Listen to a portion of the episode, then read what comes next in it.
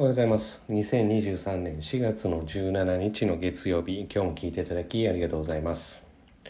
えーたまたまですね、最近、ふと、まあ、過干渉ということについて、えーちょっとまあ、当然この仕事をしていたら、そこもちょっと突っ込んで考えないといけない時はあるので、根本的解決の場合は、まあ話をしたりすることはあって、まあ、ふとですね、もうこれ完全にネットの記事ですから。正しい正しくない別にして。最初のページに出てくるようなことで言うと、まあ、特に母親の過干渉っていうのが特徴らしくて。まあその特徴は、えー子供が話す前に話し出す話を遮る。子供が選んだ進路を尊重しない。問題ばかり指摘して褒めない。自尊心が低くなる自信が持てなくなる。無気力になる。自分で物事を決められなくなると。まあ、例えば、えーっとまあ、こういったことがあるみたいですね、えーっと特徴として。じゃあまあそういうことで育った人の特徴って言って、まあ、これもあのネットの記事ですから。正しい正しくないっていうのは、えー要はわからないです。えーまあ育てられた人の特徴は実性が育たない、まあ、さっきのことで言ってありえるでしょうね、まあ、人のせいにする。人の顔色を伺う。無気力になる。自己肯定感が低い。ゲーム依存になりやすい。燃え尽きやすい。愛された実感。まあ、ここのゲーム依存になりやすいっていうのが、えー、と非常に面白いなっていうふうに思ってそれが正解かどうかは別にして過干渉になったら要はゲーム依存になりやすい。ゲーム依存っていうのは現実逃避ですね。まあだから歯止めが効かないっていうことですよね。でこう自分で思い返した時にゲームばっかりして依存してる人ってえっ、とその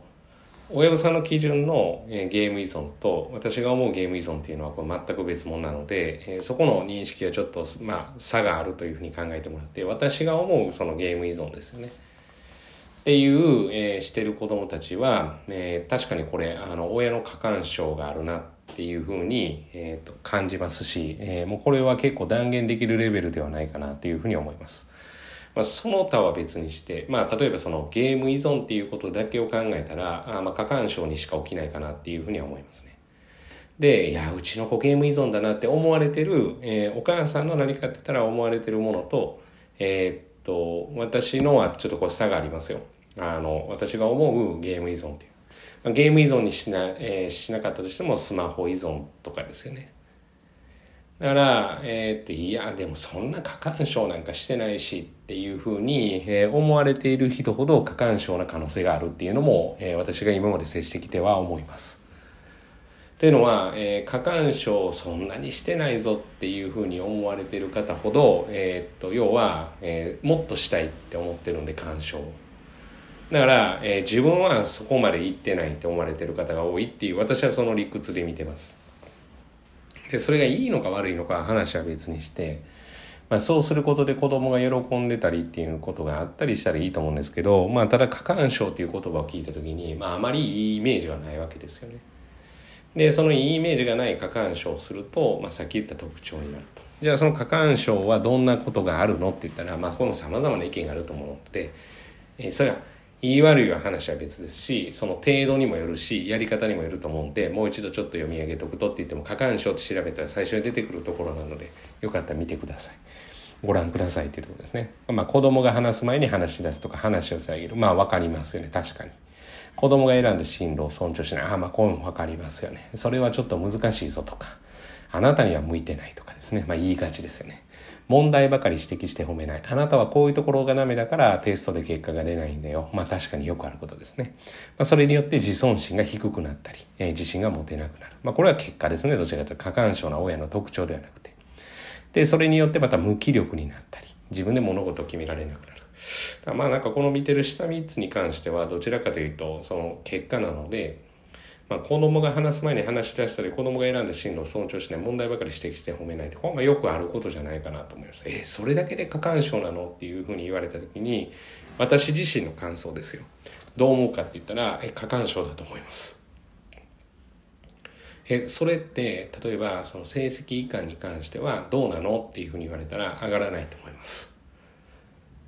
はい、だから成績を出したかったら、まあ、どれだけやったとしてもやっぱり尊重してあげることは大事だと思うしっていうのはもうこれは常々あの伝えてきてるというかこのポッドキャストでも言ってることだと思うので。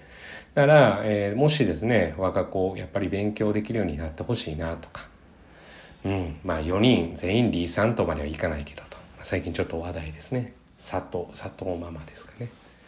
まあそれに対してあのねえっ、とすごく論破で有名な、まあ、言い悪いは別にしてあのひろゆきがですねまあ呼びあえて言わない方呼び捨てにしてますけれどもまあ恐ろしいというかそんな直球ですごいこと投げつけるなみたいなこと投げ投げかけてましたけれども。だからえっ、ー、とまああの4人例えばリーさんっていうふうにとまで思ってなくても、まあ、ある程度勉強はできて、まあ、困らない程度にやってほしいなっていうふうに思った時に、えー、子供に言っても変わらないって言ったらやっぱ自分が変わるしかないと思ったら例えばこの3つなんかちょっといいかもしれないですね。何でもいいんですよはっきり言って。だから子供が話す前に話し出すのをやめたり話遮ったりするのをやめたり進路尊重しないのをやめたりまずやっぱ尊重してで本当にそれが本人が困るようなことがありそうだったら伝えるけれども最終的に判断は本人。であと問題ばかり指摘して褒めないんではなくてまあいいところがたくさんあるんだよっていうことで問題に関しては本人が気づくまで待つってまあ本当にそういうことじゃないかなというふうに思います。で最初に言ったゲーム依存なんかはまさしくそうだと思いますけどねゲームに依存するっていうのはまあ、何が悪かったんだろうっていうふうになると、まあ確かに過干渉が悪いって思うと、あまあ合点もいくし面白いなって、面白いっていうのは interesting ですね。興味深いなっていうふうには思ったりします。ですからまあまあ、あの、最近ちょっとこう目にしたことで、ふと、まあ調べたこともなかったんで見て、まあネットに載ってる記事ですから。まあまあそうは言うもののっていうふうにあるかもしれませんが。まあでも私は見て、まあさっき言った問題点に関しては確かになと思うところはあります。どういう子がになるかっていうのは、まあ、これに関してはもう様々なので、だからといって悪くなるとも限らないと思ってます。悪くなるとも限らない。ただ成績をこれからもっと上げたいっていうのだったら、